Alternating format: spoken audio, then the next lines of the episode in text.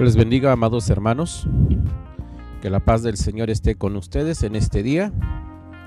El día de hoy vamos a dar inicio con el segundo comentario de la lectura número 2. Esta es la segunda lectura que realizamos en la semana.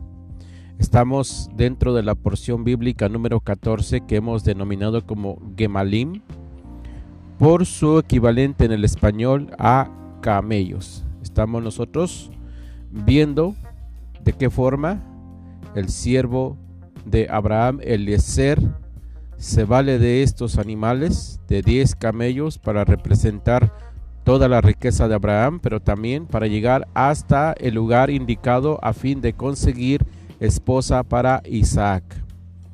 El día de hoy corresponde a la lectura de la palabra del Señor en el libro de Génesis capítulo 24 versos del número 15 y concluimos al número 20. Y nuestro método verso por verso, en donde ustedes y yo vamos a encontrar un sinnúmero de principios, de consejos, de maneras de conducir nuestra vida, nuestra vida aquí en este planeta y nuestra vida ante los ojos del Señor también. Dice así el versículo número 15. Y aconteció que antes de que él acabase de hablar, se está aquí refiriendo a Eliezer. Dice, he aquí Rebeca, que había nacido de Betuel, hijo de Milca, mujer de Nacor, hermano de Abraham, la cual salía con su cántaro sobre su hombro. Recordemos, estimados hermanos, que previo a esta situación, Eliezer realiza una oración al Dios de Abraham para pedirle que tenga buen encuentro y que haga misericordia con su Señor Abraham. Y él pone, diremos entre comillas, una condición, algo como evidencia, como una señal para localizar y para distinguir quién iba a ser la esposa para Isaac. Entonces él dice que la mujer que baje su cántaro y que le pida de beber y ella responda, bebe y también daré de beber a tus camellos, dice que esta sea la que tú has escogido, la que tú has destinado para tu siervo Isaac y con esto voy a conocer que habrás hecho misericordia con mi Señor Abraham. Entonces, precisamente dice que aún todavía no termina de hablar cuando Rebeca, recuerden ustedes a Rebeca, hijo de hija, perdón, de Betuel, que es de la mujer de Nacor, hermano de Abraham, sale con su cántaro sobre su hombro esta es la hora de que las mujeres doncellas iban al pozo por agua. Y la doncella era de aspecto muy hermoso, virgen, a la que varón no había conocido, la cual descendió a la fuente y llenó su cántaro y se volvía. Rebeca tenía dos cosas muy elementales que creo yo todo varón desea encontrar en la mujer que va a ser esposa para la vida. Uno de ellos, dice la palabra del Señor, era, era de hermoso aspecto, en otras palabras, era hermosa, era bella. Y la segunda es que era virgen. Cuando dice virgen, da a entender que no había conocido varón alguno todavía. Ella desciende a la fuente y llena su cántaro y regresa. Hasta aquí vamos a hacer un, paréntesis solamente para hablar de algo muy importante.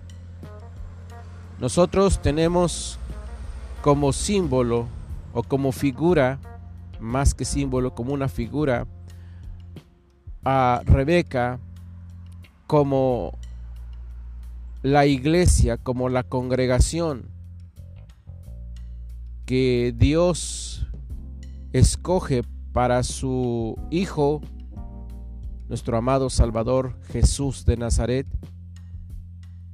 y que la congregación, la congregación, todos nosotros los que hemos sido injertados en el pueblo de Israel, debemos de tener estas dos características también muy elementales. Primero, la, la, congregación debe de ser muy hermosa. La iglesia de Dios debe de ser hermosa, hermosa en relación a que tiene que ser lleno de la presencia de Dios que irradie la belleza del Señor sobre su vida.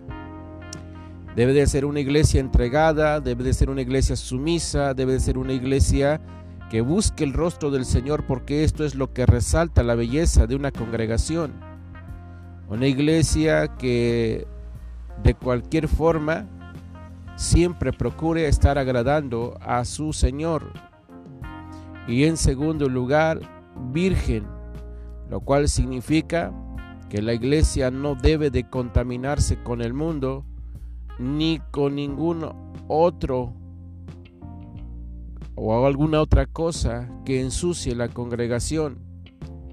La congregación debe de procurar ser una congregación pura, sin mancha, sin arruga, para que podamos nosotros ser dignos de ser la esposa del Cordero. Y esta mujer, ya hablando de lo que el pasaje dice en el versículo 16, desciende a la fuente y llena su cántaro y se vuelve y regresa. Hasta aquí no hemos nosotros conocido que hay alguna conversación alguna entre Eliezer criado de Abraham, y Rebeca. Y luego dice que se volvía, o sea que solo llega, llena su cántaro y se va. Entonces el criado corrió hacia ella. Esto era un indicio de que Eliezer no iba a dejar ninguna oportunidad. Él iba a aprovechar toda oportunidad que se le presentaba e iba a hacer lo que él mismo le pidió al Padre. Y le dijo, te ruego que me des a beber un poco de agua de tu cántaro. Ella respondió, bebe, Señor mío. Y se dio prisa a bajar su cántaro sobre su mano y le dio a beber. Hasta aquí la primera condición, estimado hermano, o la primera señal que pide Eliezer se cumple. La mujer responde a la petición de Eliezer y baja su cántaro y le da de beber. Pero escuchemos lo que dice el versículo 19. Y cuando acabó de darle de beber, dijo, también para tus camellos sacaré agua hasta que acaben de beber. La mujer misma se ofreció a darle también de beber a los diez camellos, recordemos, diez camellos que son los acompañantes de esta caravana de Eliezer. Dice, también daré para tus camellos. Y aquí vemos, estimados hermanos, cómo la petición de Eliezer es escuchada por el Dios Todopoderoso. Y vemos cómo Rebeca se ofrece para darle de comer, perdón, de beber a los camellos de Eliezer.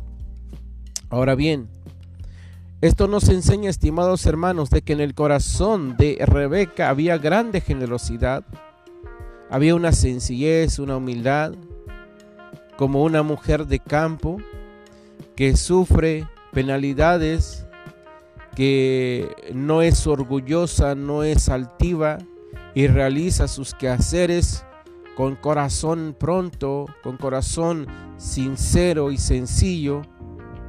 Y se dio prisa, dice, ella se dio prisa y vació su cántaro en la pila y corrió otra vez al pozo para sacar agua y sacó para todos sus camellos. Fíjense, estimado hermano, el trabajo que realiza en esta ocasión Rebeca es de una mujer servicial, es de una mujer muy generosa, con un corazón sincero.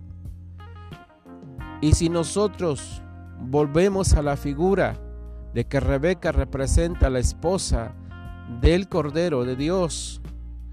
Es muy importante que sepamos que nosotros como parte de la iglesia, como parte de la congregación, como parte de Israel, podamos nosotros también ser personas generosas, personas sencillas, personas dispuestos a hacer nuestra labor, ser humildes, no altivos, no arrogantes, no soberbios, y poder de esta manera nosotros ser dignos de estar en el reino de los cielos. La palabra de Dios dice que aquel que se enaltece será humillado y el que se humilla será enaltecido. Siempre vivamos, estimados hermanos, como buenos discípulos de Jesús, con esta humildad, con esta sencillez de corazón, con esta generosidad de estar dispuestos a velar por nuestro prójimo, a dar de beber a nuestro prójimo, a dar de comer a nuestro prójimo, a cubrir a nuestro prójimo.